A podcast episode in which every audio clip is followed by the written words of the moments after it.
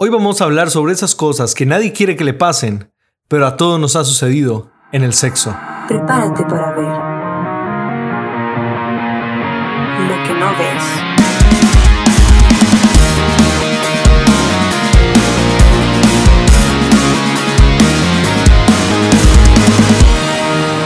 Lo que no ves podcast. Amigos y amigas, bienvenidos a nuestro episodio 21.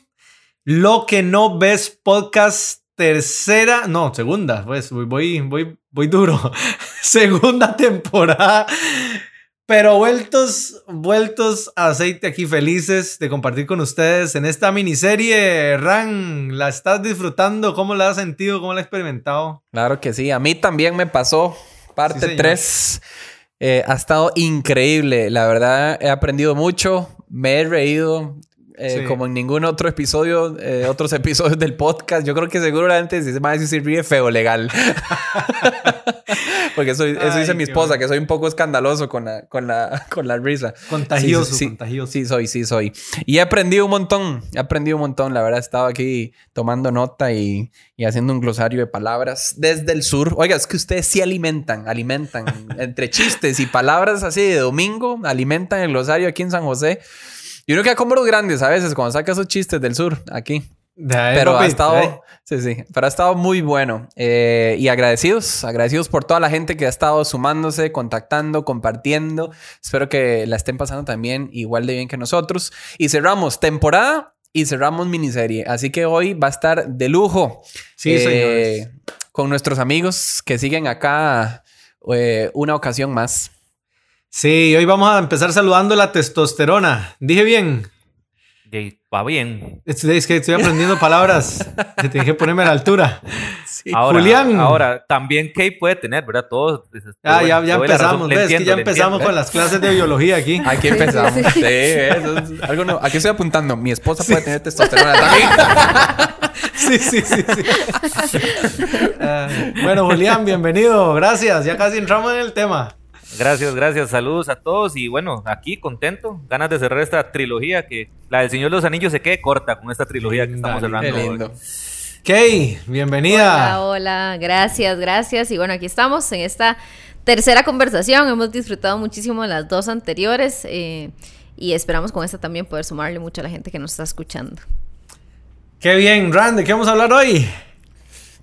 Bueno, Dey, pues el tema de hoy se las trae. Eh, aparte que, bueno, los que están acá escuchándonos, eh, creo que los dos episodios anteriores les pueden dar un poquito más de contexto y bagaje si no lo han escuchado, así que ahí están disponibles. Pero todos en la vida hemos vivido frustración y Sí. la parte sexual es parte de ella. O sea, el área sexual es parte de ella. Eh, vamos a hablar sobre frustración sexual. Eh, hashtag sí soy, confirmo, por dos, por tres, por cuatro. este, he- hemos vivido frustración sexual y creo que hay que hablar un poquito y ponerlo sobre la mesa. Varias cosas importantes. No siempre somos el, ¿verdad? El, el top que, que No. se supone que deberíamos ser, ¿verdad? Entonces vamos a hablar de eso. Y Kay, bueno, para, para empezar un paréntesis con la pregunta que le lanzamos, así, para empezar suavecito, la, la semana Quedó- anterior. Quedó picoso en el episodio pasado. Sí, sí, sí, sí. Kay, ah, ya casi entramos en el tema de hoy, pero ¿qué opinas sobre los juguetes sexuales? Nosotros ni contexto ponemos mucho, nada más vamos a, a lo que ¿Qué op- venimos, eh, ¿verdad? sí, va. Por, por eso tienen que ir a los episodios Sí, pasados. que Sí, los sí, pasados. para que Bueno, lo sí, entiendan. en el anterior estábamos hablando de dinámicas, ¿verdad? Matrimoniales. Es importante poner ese contexto ahí nada Sí, más, sí, sí. pero Sí, sí, el- el vamos a ver. todo llorando, ¿verdad? Sacó, sacó libreta y todo. Sí, sí, Eh, pero... Creo que es importante, va- vamos a ver, dentro del matrimonio y de la vivencia de la sexualidad que una pareja tiene, es, es, es importante varias cosas. Eh, primero, el tema, con el tema específicamente de juguetes sexuales, es, es algo que tienen que hablar como pareja. ¿Verdad? Así como otro montón de cosas que hay que hablar de la sexualidad y que como lo habíamos mencionado por ahí, la conversación de la sexualidad hay que sacarla de la cama, tienen que hablarlo, ir a tomarse un café, conversar acerca de esto, incluido este tema. Hey, ¿te gustaría que compremos esto, que hagamos esto? Eh, entonces, primero, es algo que tiene que ser consensuado por ambas personas. Segundo, eh, hay que tener cuidado, ¿verdad? Cuando un juguete sexual sustituye a la pareja. Yo Sí. no quiero ningún juguete que sustituya a mi pareja. Entonces, cuidado con eso, cuidado con eso. Eh, y ahí hay que hablar de eso y hay que medir lo que esto puede representar. Y tercero, tienen que tener cuidado de que después, eh, con, el, con, el, pasar del tiempo, el juguete no se convierta en un condicionante para la relación sexual, porque puede pasar, ¿verdad? Entonces nos acostumbramos a esto que compramos, lo que sea, y si no lo tenemos, ya no podemos. Ey, de eso no se trata el sexo, de eso no se trata la sexualidad. Dios no diseñó la sexualidad para que yo dependa de un aparato.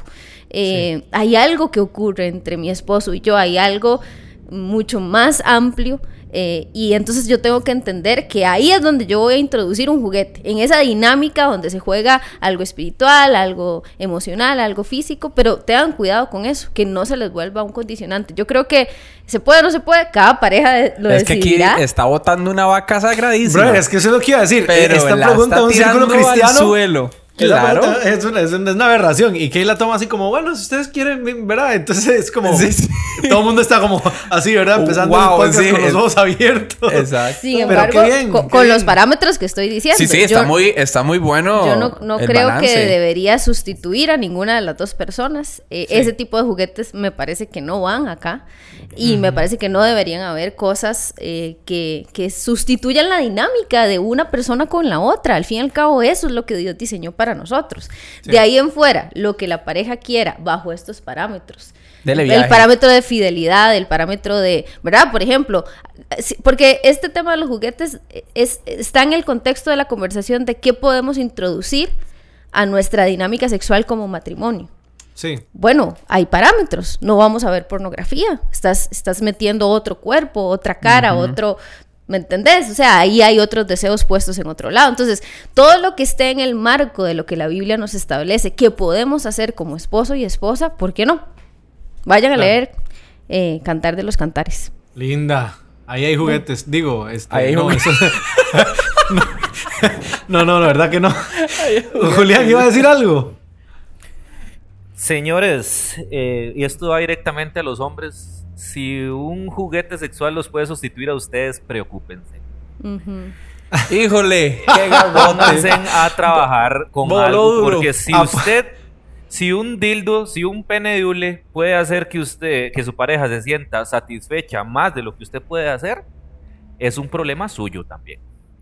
Es un problema porque usted está teniendo un problema. Yo mm, eh, en esto voy con Kay, o sea, los juguetes sexuales súper bien, excelente. Si las parejas quieren experimentar con dicha cosa, está excelentísimo. Hay de todas las maneras, hay, hay hay juguetes para él, juguetes para ella, juguetes para los dos, juguetes donde van a quedar guindando como Spider-Man de cabeza. Hay de todo, todo un montón de cosas.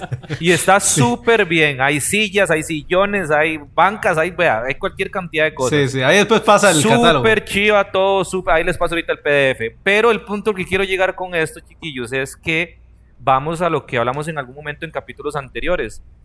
Em, es que no es solo eso, no es solo sentir bien, no es solo, no es, no es solo esa parte. Si usted quiere introducir juguetes sexuales en su relación sexual, está excelentísimo. Experimentar y eso, y eso le va a dar también un poquito de dinamismo, de picor a la situación. Pero si es suficiente un dildo para que la dama se sienta satisfecha o más satisfecha que lo que tiene en la cama con su pareja, el problema también ahí es usted, caballero, que muy probablemente lo que desea es un tronco ahí tieso que no está haciendo nada más y que se queda ahí como zancudo de baño en la cama sin moverse. Entonces, ese tipo de cosas es un problema. Y igual damas, o sea, pero esto, o sea, tampoco, tampoco es nada más quedarse ahí y esperar que, que todo suceda. Entonces, este tipo de cosas, eh, como bien lo dice Kay, es de hablarse, es de hablarse fuera de la cama, es decir, ¿qué te gusta? ¿Qué hacemos? Eh, yo qué, voy vestido de Batman, usted va vestido de, de, qué, de, batichica o qué. Todo ese tipo de cosas, aunque parezcan chistosas o, o, o incluso nada más eh, superficiales, le dan mucho dinamismo a la pareja y, y no debe, y esa, esa es la parte que sencillamente un, juguete sexual solito no va a hacer. Por eso, por eso justamente decía que, que, que no un juguete que sustituya a la persona. O sea, me parece que por ahí no va esta conversación, ¿verdad? Y sí, nada más quisiera plantear esto, ¿verdad? El hecho de que cada pareja va a decidir dentro de los parámetros que, hablamos, ¿verdad? Y de lo que para nosotros la Biblia nos establece.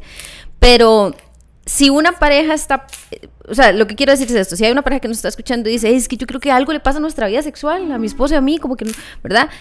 Antes de recurrir a un juguete, hablen. Ajá. Porque de Antes repente y el tema va por otro lado. Al- al- de repente y el tema va por otro lado y es que no estamos comunicándonos bien en otros aspectos. Y si después de todo eso decimos, hey, queremos in- intentar algo diferente en nuestra vida sexual, hey, ¿por qué no intentamos esto? Queremos que todo está bien entre nosotros dos y, ok, súper bien. Excelente. Pero, pero, hey, primero conversen y si al final lo van a decidir, que sea dentro de estos parámetros, eh, conozcan las luchas del uno y el otro. A veces tener juguetes en la casa sexuales Sí. puede ser para alguien un- una tentación, una lucha. Sí. Entonces, hey, cuidado, pero dentro de estos parámetros como pareja, dentro de este marco de, de pureza y de todo lo que implica la sexualidad tan chiva que Dios nos ha regalado, podemos experimentar con esas cosas, en ese para- con esos parámetros, pero hay que hablar. Me hay que encanta, hablar, me encanta. Buenísimo. Oiga, qué manera de Sí. empezar este episodio. Sí, Sí, sí, sí, sí, sí, tú estás- ya está acomodando en la silla y todo, Ran, mira. Sí, suave. Pero vamos a meternos un poquito al tema de frustración. ¿Cómo, Que yo cómo creo- quiere que yo- introducirlo?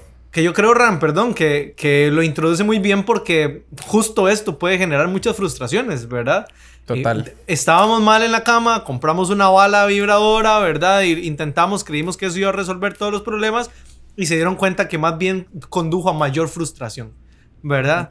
Entonces, este, qué bueno, qué bueno. Tal vez alguien lo pueda estar viviendo desde diferentes ángulos, ¿verdad? Dijeron, no, no, lo nuestro es, lo que ocupamos es vacaciones, ¿verdad? Y si fueron de vacaciones, no lo resolvió. Entonces, de, de repente están viviendo frustraciones. Pero vamos a ir a frustraciones todavía más gruesas, ¿verdad? Híjole.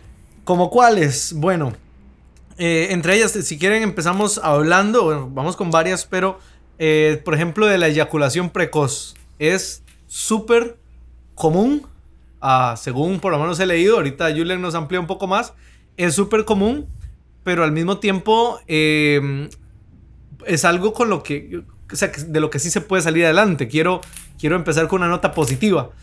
Pero es brutal, para el hombre es brutalmente frustrante. Y siento que es como una, eh, como una espiral descendente muy profunda. Y ya que estamos en este, en este podcast, a mí también me pasó y que estamos aquí transparentes absolutamente, yo tengo que decir que en el pasado yo lo viví. Y fue, como les digo, una, una espiral descendente gruesa. Porque en- entre más, según uno se esfuerza por resolverlo, peor lo hace. Este, y ya casi vamos a analizar por qué, ¿verdad? Yo ahí tengo mis teorías, pero tenemos invitados y, y quiero escucharlos a, a ellos mucho, ¿verdad? Este, pero dichosamente en el presente, a partir de, de- cosas que he decidido, eh, las cosas están mucho mejor. Pero fue, no sé, o sea, yo, yo ocupé ayuda psicológica a partir de tener esas experiencias. Entonces, eh, ¿cómo manejar? Quería preguntarle a Julen y una vez le pregunto a Kay la que sigue. ¿Cómo manejar el tema de la eyaculación precoz? Y Kay, ¿cómo se vive desde ah, una mujer que su esposo experimente eyaculación precoz? Entonces, si quiere, arrancamos con Julian y luego le tiramos la bola a Kay. Bueno, ok, con muchísimo gusto. Aquí vamos a empezar a hablar un poquito em, de un- una parte un poquito biológica. Eh, Gerald, me encantaría decirle que no, pero muy probablemente le va a volver a pasar eso a Randall, a mí, a no, todos. claramente. Solo que Y no le es explico tan por qué, porque es- antes.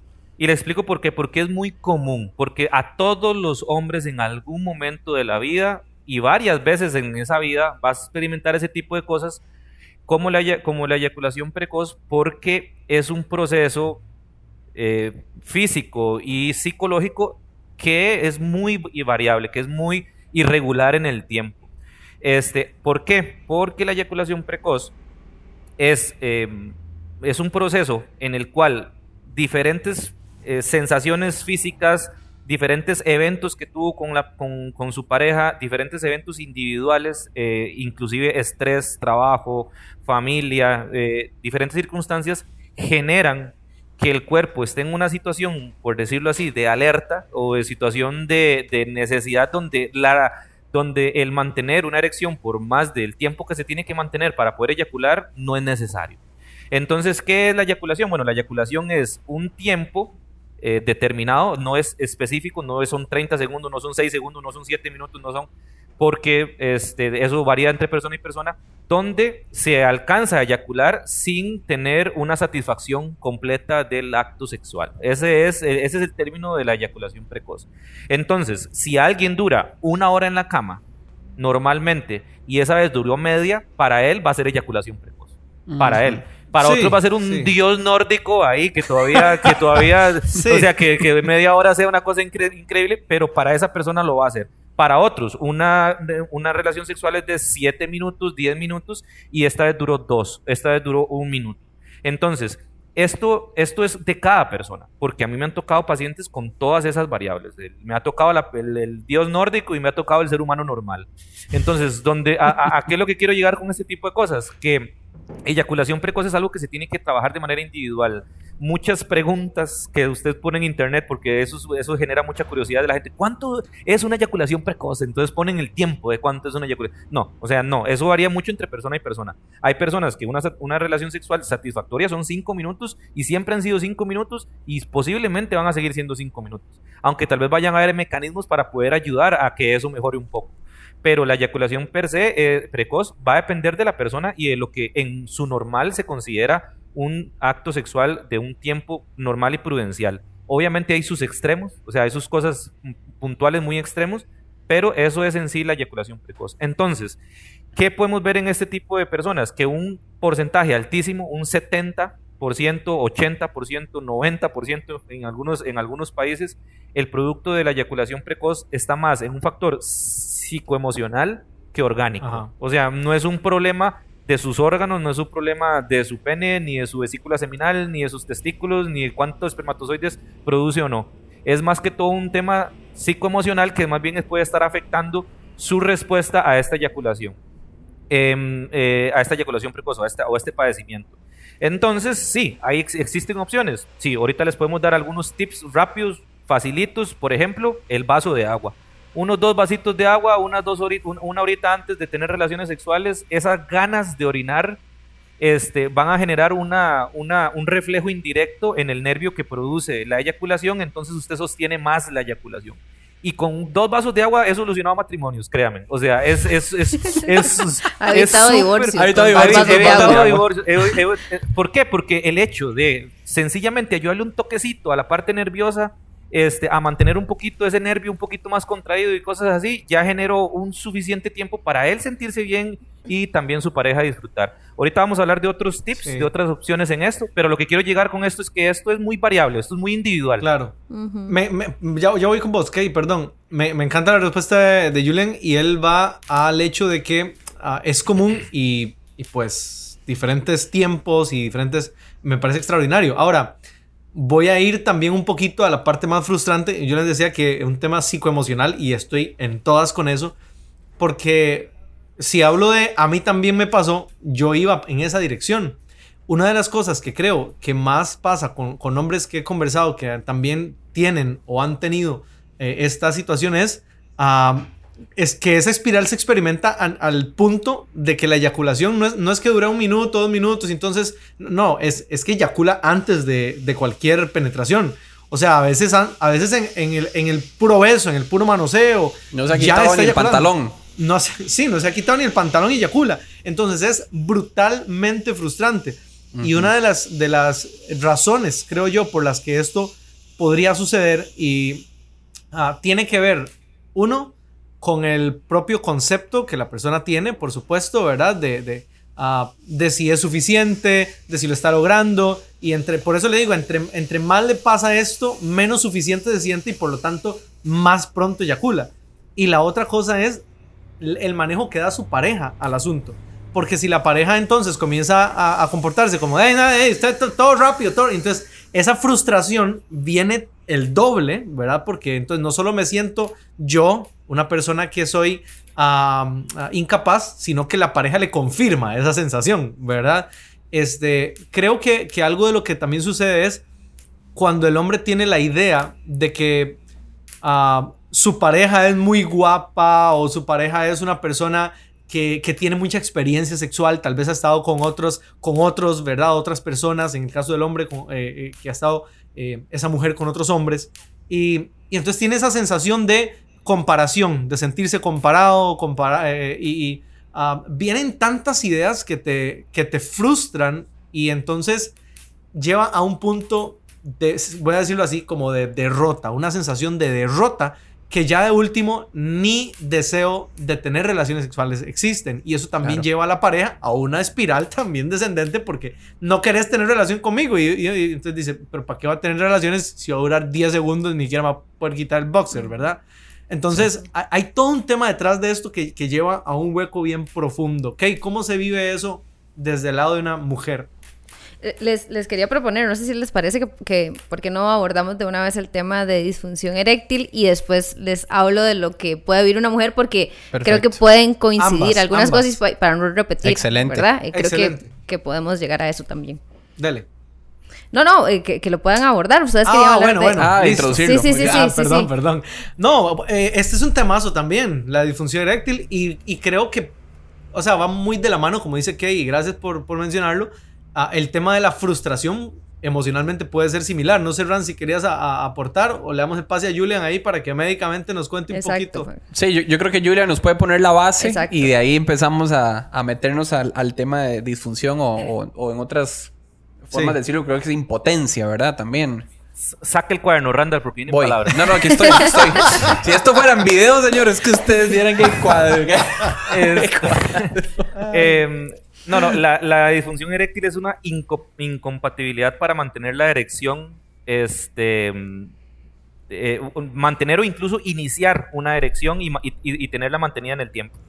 Este, ¿qué, es- qué significa en, palabras en, en cristiano? Es que sencillamente el, no hay suficiente irrigación sanguínea en el pene para que se, se, se mantenga erecto, duro y que entonces eso permita la penetración a nivel vaginal. Eh, también un altísimo porcentaje, desde un 70 para arriba por ciento, tienen que ver con factores psicoemocionales. Wow. Casi nunca, nunca son factores orgánicos.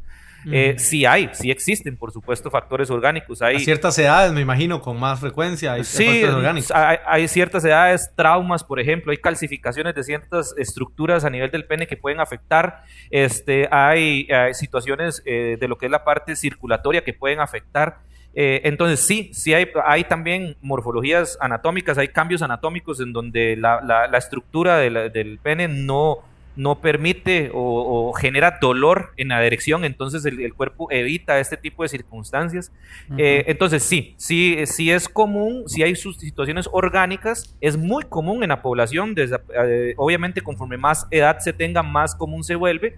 Eh, puede pasar de manera arbitraria, o sea, puede pasar en cualquier momento o puede mantenerse sostenido en el tiempo. Cuando sucede una vez, qué sé yo, que estaba con la pareja y que esa noche, por alguna razón, este, el, no hubo erección, es algo que no se considera una patología, es algo que nada más pasó de manera circunstancial en algún momento. Cuando ya es que se están constantes veces sucediendo, que no sucede la erección, ya sí se puede considerar tal cual una patología o un, un padecimiento. Y este, como les digo, chiquillos, es muy, muy, muy común, es lo más común, de hecho, que sea un factor psicoemocional lo que esté afectando esta situación. Cuando ya son más grandes, y este, cuando ya son más grandes y el problema es más que todo un problema circulatorio, pues entonces empiezan a aparecer opciones como si tuvieran el video, les enseñaría así las cajitas porque me sobran aquí en el consultorio porque me piden mucho. Sí, sí, sí, este. De, de una ayudita ahí un poquito como a- ayudemos a irrigar. empujón, a- el empujón. Démosle un poquito de ayuda a la parte sanguínea porque sí ya hay un factor Claro. físico, pero digamos en un inicio normalmente, especialmente en gente joven, es una cuestión más psicoemocional. Pero, pero qué interesante lo que dice Julian, que si el 70%, un poco más, de personas lo, tiene que ver con un tema psicosocial o emocional, eh, es muy común que sucedan muchos hombres que estén viviendo con esto, pero que, la- pero que no lo dicen. Sí, y, y digamos, O eso sea, es que no lo- importante lo que no lo hablan. Totalmente. Que no lo hablan. Claro. Y, y, y esto sí lo quiero dejar así, la aclaración importante, este, este porcentaje alto en la parte psicoemocional, más que todo en adulto, como el que estamos tratando de captar en estos momentos, ¿verdad? Desde la persona joven hasta unos 30, 40 años. 30 ya para es arriba. joven, 30 es Sí, joven. claro. no, no, si, si yo digo lo contrario, Dios me libre de decir lo contrario. Porque entonces estaría entrando ya en ese, en ese adulto de edad media que dicen que Suena terrible escuchar eso. Ya es un adulto de edad media. No, no. Este, eh, pero lo que yo es que ya 50, 60, 70 años, ya sí hay un poquito más factores orgánicos de fondo. Pero no deja de haber factores psic- psicoemocionales que se combinan Claro. junto con esos orgánicos. Ok. Qué bien, qué bien. Kay, entonces, eh, de, no sé si va a dar piñata, si nos va a regañar Sí, o sí. si no, ¿qué, No, qué va a no, hacer? yo, yo- vamos a ver, con respecto a la, a la postura de, la- de las mujeres frente a estas cosas, yo he escuchado que hay, yo lo dividiría, dividiría en dos grandes poblaciones, ¿ok? Por un lado está eh, la mujer que interpreta esto como yo no soy suficiente para excitar a mi esposo. Claro. Ok, buenísimo, yo no so- parece que yo no soy suficiente, eh, ¿verdad? Entonces yo, yo no logro generarte deseo, yo no logro generar que puedas sostener una erección o, o todo esto. Entonces está como ese gran grupo de mujeres que eh, se atañen a ellas mismas la culpabilidad de lo que está ocurriendo, ¿verdad? Entonces yo no soy suficiente para vos, es que no te gusto, ¿verdad? Es que ya no me querés, es que... Y, y ahí es donde empiezan a aparecer todo este tipo de cosas que en muchas mujeres muchas veces esto termina representando problemas serios en su percepción de su cuerpo, su autoestima y demás cosas. Y por otro lado tenemos a el otro grupo que está en el otro extremo que es de ahí, todo es culpa suya. Es que usted no sirve para nada y, y no hay ningún tipo de apoyo ahí, ¿verdad? Y eso es tremendamente nocivo para el hombre y para la relación, ¿verdad? Porque entonces eh, sé de casos en los que hay una situación como esta, una mujer toma una postura como la que estoy diciendo y siempre pueden estar hablando, discutiendo por el fresco que se regó en la mesa y sale el tema. Eh, o sea, es, es un tema siempre, ¿verdad? Entonces, he visto como estos dos grandes extremos y hay que tener cuidado con ellos porque creo que no es saludable que una mujer se quede en ninguno de los dos. Y ahí es donde viene el tema de qué tanto conversa la pareja acerca de esto. ¿Por qué? Porque a un hombre le puede pasar esto y por la mujer o incluso por el hombre mismo, este puede ser un tema del que no se habló. Es como, me Sí. pasó eso, ya, y, ¿verdad? y lo voy a intentar otra vez, pero no hablamos, qué vergüenza, eh, y, y todo lo que esto, los prejuicios que hay alrededor de este Claro. tema. Entonces creo que es importante apuntar aquí al tema de la conversación sobre esto. ¿Por qué? Porque si no, ambos van a hacer interpretaciones erróneas de lo que está pasando, eh, de lo que el otro piensa, de lo que el otro percibe, y eso podría agravar la situación que el hombre está experimentando. Entonces, en mujeres yo he notado eso, como que hay dos grandes grupos que están tirados a los extremos y creo que lo más importante es poder conversarlo, poder hablar, eh, preguntar cómo crees que yo te puedo ayudar, cómo, cómo necesitas apoyo de mí en esto, no solo físicamente, sino eh, cómo te puedo ayudar en tus niveles de estrés. Hay algo entre nosotros que no está funcionando Mm, sí. bien, hay desconfianza, hay cosas emocionales que resolver. Es importante hablarlo, pero sí es eh, importante mencionar que eh, cuando estamos hablando de esto en el marco matrimonial, la mujer juega un papel vital para la restauración de esto en el hombre. Es vital. Y nosotras tenemos que, Sí. eh, yo, yo invitaría a las mujeres que nos escuchan, si están pasando por esto, eh, trata de identificar, ¿verdad? Le hablo a una mujer si está, si está pasando por esto, o sea, tra- trata de identificar si te, te estás moviendo en alguno de estos dos extremos.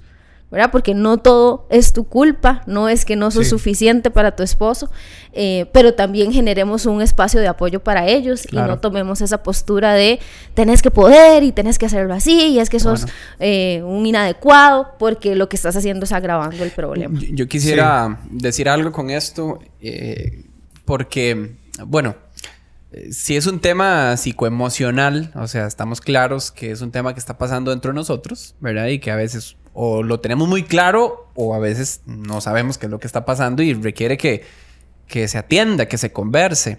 Eh, dentro de ese 70, 75%, y por eso le pusimos, a mí también me pasó, yo he estado ahí, en ese porcentaje, eh, y tengo, tengo, tengo la aprobación de mi esposa a contar esto, ¿verdad? No hay, no hay Aquí trajo la carta Si firmada. no se lo la carta Sí, sí, firmada, yo- si no, no yo- me dejan ni siquiera sí, sí. prender el micrófono.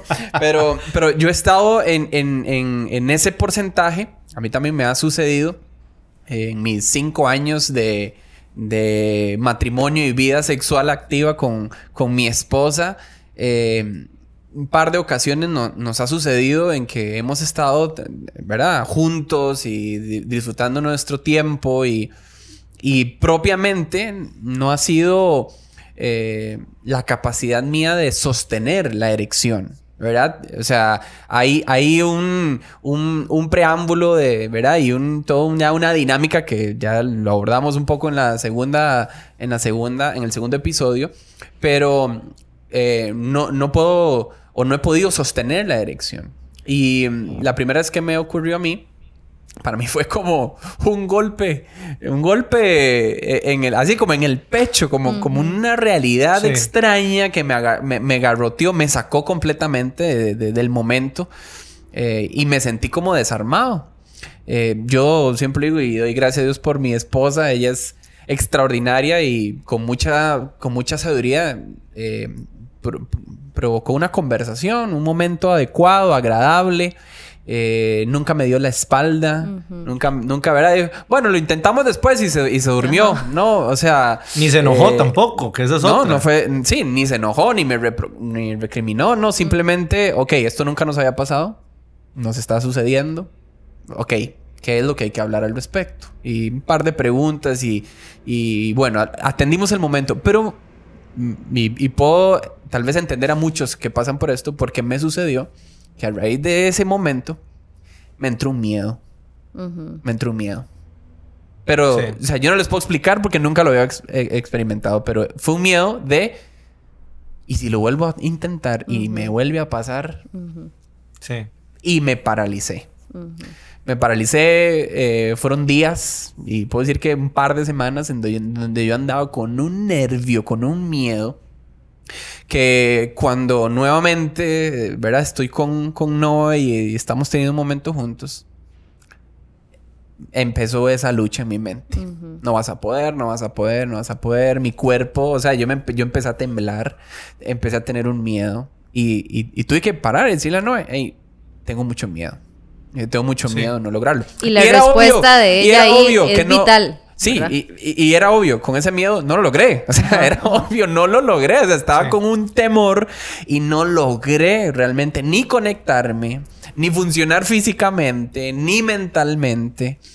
Y me di cuenta que había algo dentro de mí que me estaba paralizando, que yo tenía que atender, que yo tenía que conversar, que tenía que hablar, que tenía que exponer.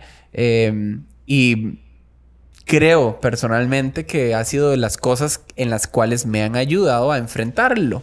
A, a- Bueno. a sobreponerme a eso. ¿Por qué? Porque he estado ahí y sé que el miedo es paralizante. O sea, ningún hombre quiere sentirse que no lo logra, que no puede.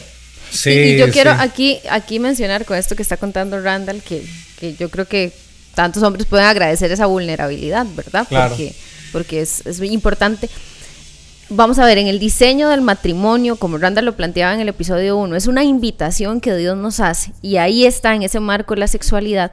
La sexualidad tiene el poder con mi esposo, o ustedes con sus esposas, de sanar cosas en nosotros de sanar cosas en nosotros. O sea, tiene, la sexualidad es poderosa. No se trata solo de una cuestión física donde sentimos placer y ya, sino que hay demasiado más allá. Sí. Y con, por medio de este tipo de cosas, conversar, hablar, experimentar, nosotras mujeres podemos traer sanidad al corazón de nuestros esposos. Claro. Y esposos, ustedes pueden traer sanidad a nuestro corazón. Por ejemplo, yo he atendido mujeres que dicen, Casey, mi esposo no me toca, yo siento que no, no le gusto y probablemente es que detrás hay un problema de disfunción eréctil y él no se quiere exponer. Entonces simplemente levanta una barrera y hay un daño Pasa en el mucho. corazón de ella. ¿Verdad? Entonces es que él no me quiere, es que yo no soy suficiente. Hey, esposos, ustedes tienen la capacidad. Dios, por medio de ustedes, puede sanar cosas en nosotros y nosotros, Sí. nosotras, Dios, por medio de nosotras, puede también trabajar en la sanidad de ustedes. Entonces, creo que eso es importante para que las mujeres lo entendamos, que eh, hay cosas emocionales que Dios tiene que restaurar en la sexualidad de nuestros esposos, pero nosotros podemos ser un instrumento para eso. Qué bien. No sé, algo explotó aquí atrás. Yo creo que se escuchó, ¿verdad? No sé qué. Un carro, no sé qué fue. Este. Compañeros, qué bueno eso que decía Kay. A mí me, a mí pasó que antes de, de casarme, ese, ese tema de la disfunción eréctil para mí era uno de los temas más. que más miedo me daba. O sea, yo tenía mucho miedo de, de- de casarme, no por, por, por mi esposa, sino por que yo no fuera suficiente. Un día hablé con un amigo que es psicólogo, le dije que ocupaba hablar con él de ese tema Terminamos allá en San Gerardo de Ota, que me llevó a tomar un café allá y allá en la chingada grande, donde nadie nos escuchaba, le solté toda la sopa, ¿verdad? este, le agradezco demasiado. Debajo de un cafetal ahí. En un cafetal. Y Donde nadie después, escuchara. Sí, sí. Y después, como Kate decía, para firmar eso, porque me parece extraordinario, una de las cosas que a mí más me ha sanado en este proceso ha sido mi esposa. O sea, la, la paciencia de ella, el corazón de ella, el levantar de ella, se me fue el miedo. O sea, a mí se me fue el miedo y, es, y el miedo se llevó a la ansiedad.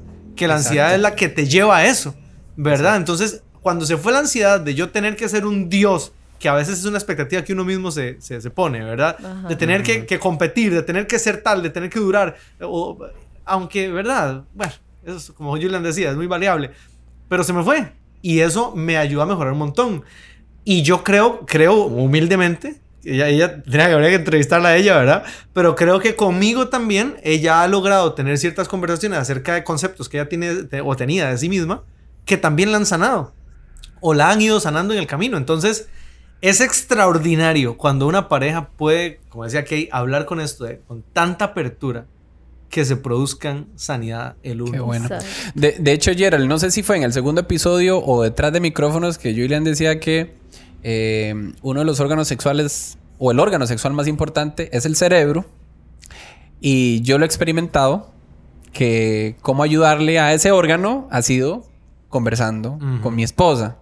Y teniendo las conversaciones más honestas, eh, transparentes, donde hemos expuesto ese miedo, esa ansiedad y, y honestamente uno se recupera porque empieza a suceder sanidad, uno empieza a ser responsable de su propia vida, ¿verdad? Y le quita tanta tensión al hecho de lo que una vez hablábamos en este episodio, de que solamente se trata de, usted tiene que entrar. Exacto. Sí. Y, y- y es, y es también, yo insisto con ese tema, creo que lo hablábamos un día, eh, Louis y yo y Randall y Noé, de que, de que Dios nos está tapando los ojos cuando estamos teniendo relaciones sexuales.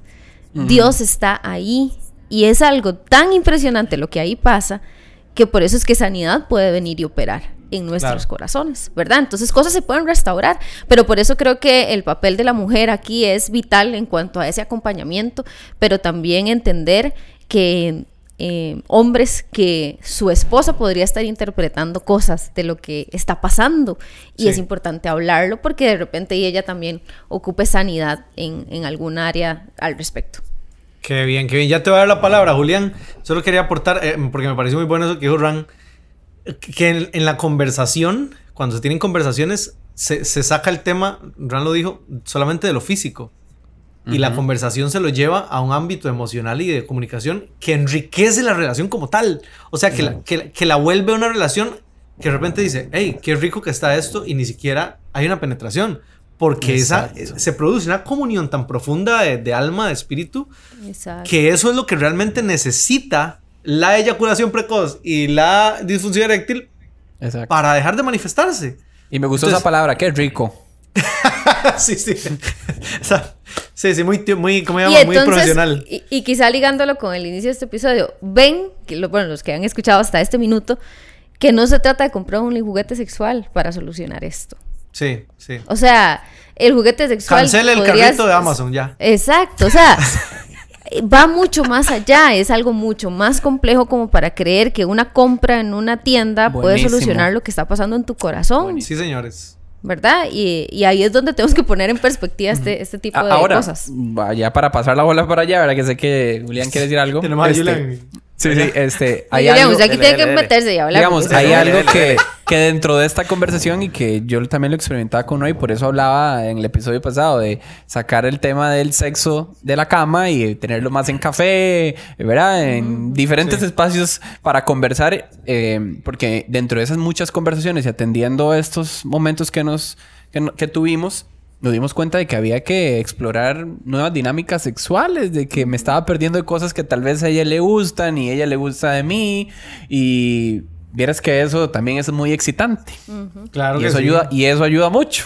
Qué rico, y, dijo y Randall. no- sí, y, y no me estaba dando cuenta de eso. ¿Por qué? Porque estaba enfocado al único y exclusivo momento de decir, yo tengo que estar bien para entrar, ¿me entiende? O sea, Sí, sí, me sí, estaba sí, perdiendo de todo un panorama y todo un escenario que viene gracias a conversar, Exacto. hablar. Qué lindo, Exacto. qué lindo, qué lindo. Exacto. Y, y para- o sea, tenemos que aterrizar. Entonces, Julián, ya le doy la participación para lo que quería decir. Solo quiero que añada a su conversación esta pregunta para cerrar y que también nos dé eh, Kay su, su, su ángulo. Vaginismo. Vamos a hablar un poquito del ángulo de la mujer. No Perdón, sé si- perdón si- que si ese atraviese término- así el caballo, pero antes de que pasemos a eso, no, no puedo eh, dejar que se cierre el episodio sin mencionar esto, que eso es un mito grande que voy a Ajá. votar ahorita. Y es el mito de que solo las mujeres son abusadas sexualmente.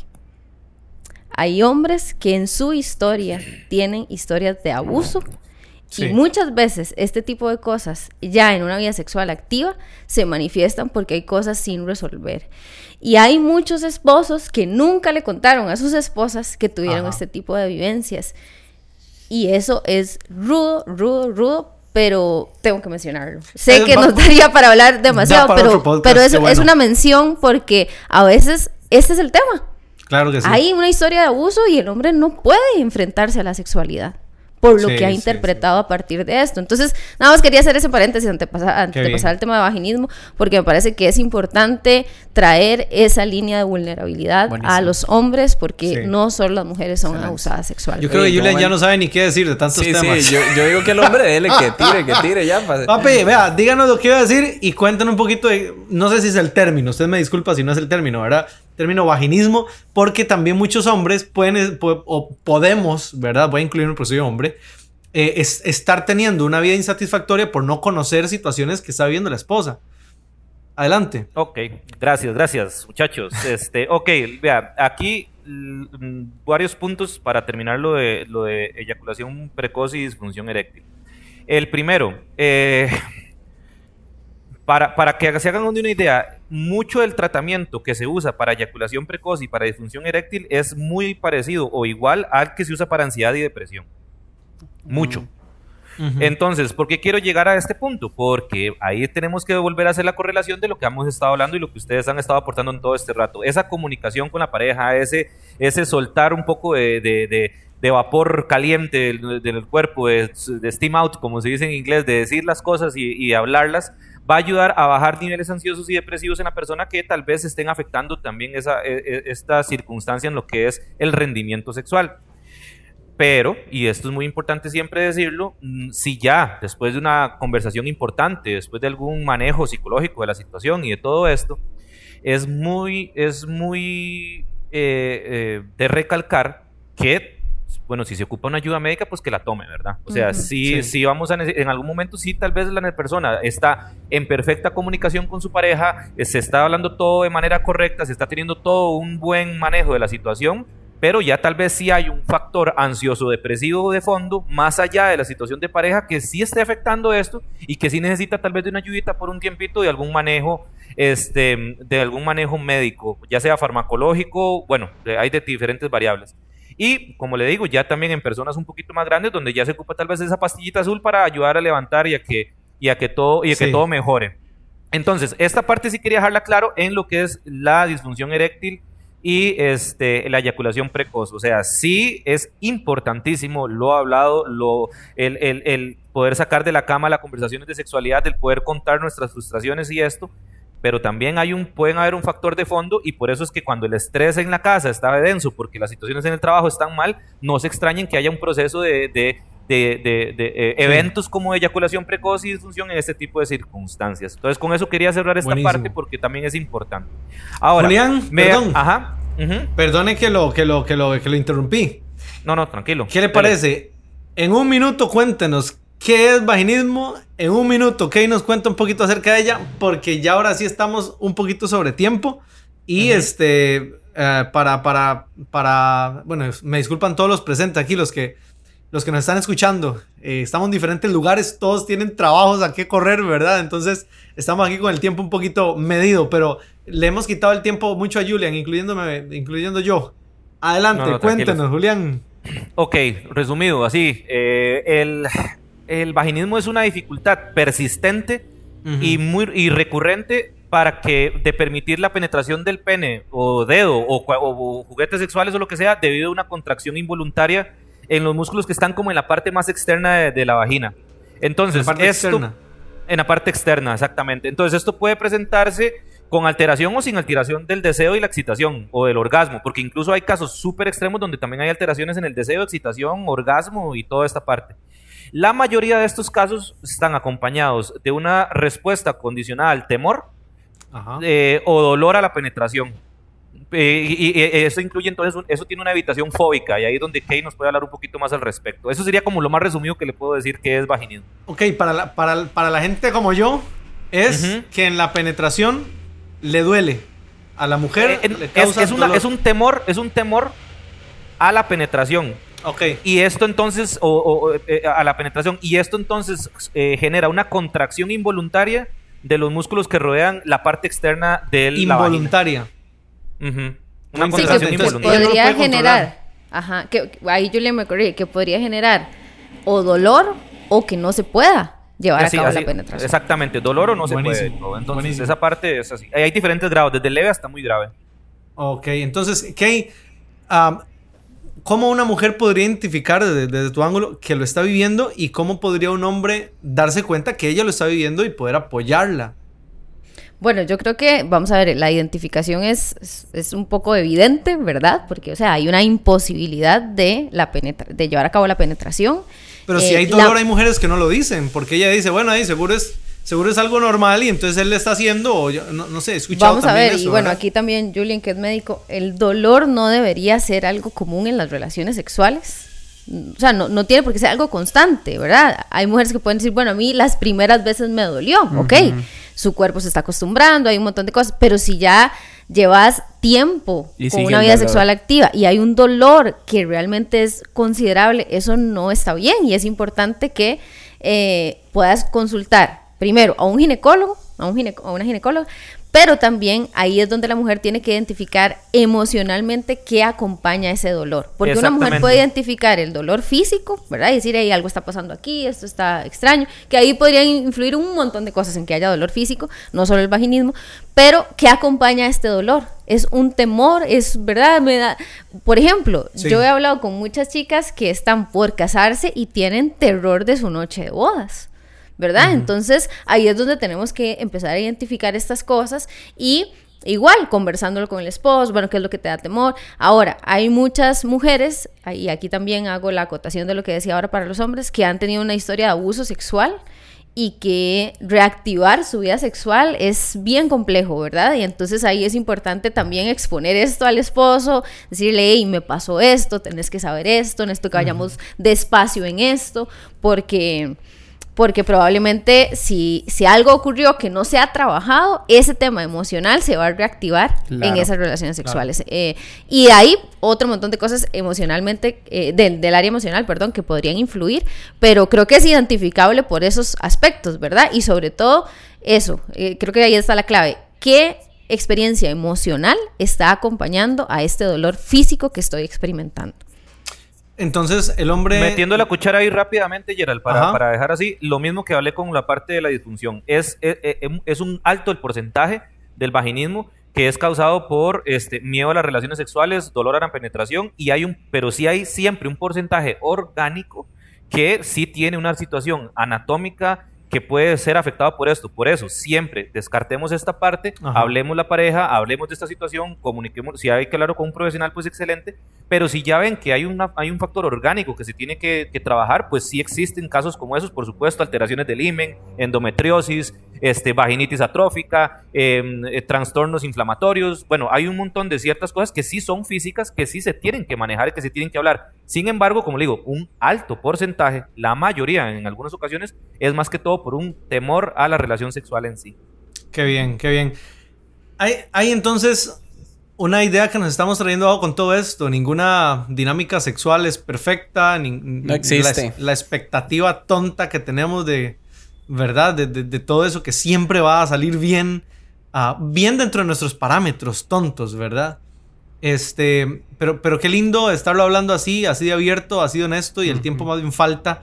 Y nos cerran unas palabras ahí de cierre de esta, de esta miniserie con nuestros amigos. No, primero, lo enriquecedor que es esto, eh, el, el traer información donde tengas herramientas, ¿verdad? Te sientas y proveas seguridad a tu propia vida. el hecho de que a mí también me pasó es porque sabemos que a usted también le pasó. Sí. Y qué importante para nosotros ser conscientes de eso. De que no existe ni el mundo idealizado ni perfecto en la parte sexual. De que todos hemos vivido frustración y la viviremos, como, como decía William al principio. Gerald, te va a volver a pasar. Randall, posiblemente también te volver- A mí también. O sea, frustración. eh, no sé si llegará eh, al punto de que no exista, sino más bien cómo aprender a lidiar con ella. O sea, cómo en el camino yo, yo responder de la mejor manera Sí. eh, mi vida equilibrada, balanceada, eh, ¿verdad? Saludable. Eh, y gente, gente que nos está escuchando, hombres principalmente, que ha sido el público al que hemos apuntado. Y sé que aquí hay mujeres. Seamos un equipo. O sea, Sí. seamos un equipo. Nos necesitamos. Necesitamos unos de otros. Y, y seamos conscientes de que en la mesa deberían de haber más temas de lo que deberían de estar debajo, debajo de la mesa. O sea, ocultos. Ujú. Sí. ¿no? Estar encima de la mesa. eh, con claridad. eh, con lágrimas, sí. Con dolor, sí. Con tragos amargos, sí. Pero ahí es donde encontramos claridad. Ahí es donde podemos sobreponernos a este tipo de cosas. Y yo quisiera eh, esperar que a partir de esta conversación muchos hombres tomen más la decisión, la valentía de hablar, de salir adelante. Quizás, quizás esta conversión podría ayudarle a una que otra pareja a encontrar un poquito de, ¿verdad? De herramienta, de claridad, de, no sé, tantas cosas que hay en nuestro corazón y esperamos que esto esté aportando. Buenísimo, buenísimo. Y bueno, quería, quería hacer un, un paréntesis de agradecimientos. Agradecer a Kay. Sos una genio, Kay. Nos enriqueces mucho la conversación en esta pequeña serie que hemos tenido. A Julian también, gracias viejo por su, por su eh, disposición y todo su conocimiento. Este, y quería agradecer también a, a Fabián, Fabián Arias, que ha editado todos los audios de las dos temporadas que hemos tenido detrás de, detrás de escenas. El hombre siempre está trabajando durísimo. Y bueno, en estos tres últimos episodios que hemos tenido, también Luisito Palomo, que está ahí detrás de, de- del, del trabajo que ustedes están haciendo allá en San José. Sí. Este, suena como teletica, ¿verdad? Este, detrás de lo que ustedes están haciendo también, Luisito Palomo está. no hay está valle que no crucemos. Sí, sí, sí. lindo. Ni montaña que no escalemos. Está, eh, está trabajando durísimo. Ah, Súper agradecidos. Y con Dios por la oportunidad que nos da de llegar hasta ustedes. De mi parte, los amamos. Pronto les damos más noticias de, de lo que sea que va a pasar. Sí, Y este- ni idea, pero algo, algo pasa. Algo pasa. Este, y, y bueno, cerramos aquí esta segunda temporada, Ran. Sí, gracias a todos, de verdad. Eh, han sido increíbles aguantarnos 10, 11 episodios más en esta segunda temporada. Y qué buena manera de cerrarlo aquí con mis amigos, ya no solo Yerital, Kay, eh, Julián, Luisito, Fabián, que no lo conozco, pero buena nota, Fabián. Abrazo fuerte hasta el sur. Eh, de verdad les apreciamos muchísimo y gracias por ayudar a esta comunidad. Que siga creciendo esto. Claro que sí. Un abrazo a todos y gracias, compañeros. Gracias. Chao, gracias. Chao, chao.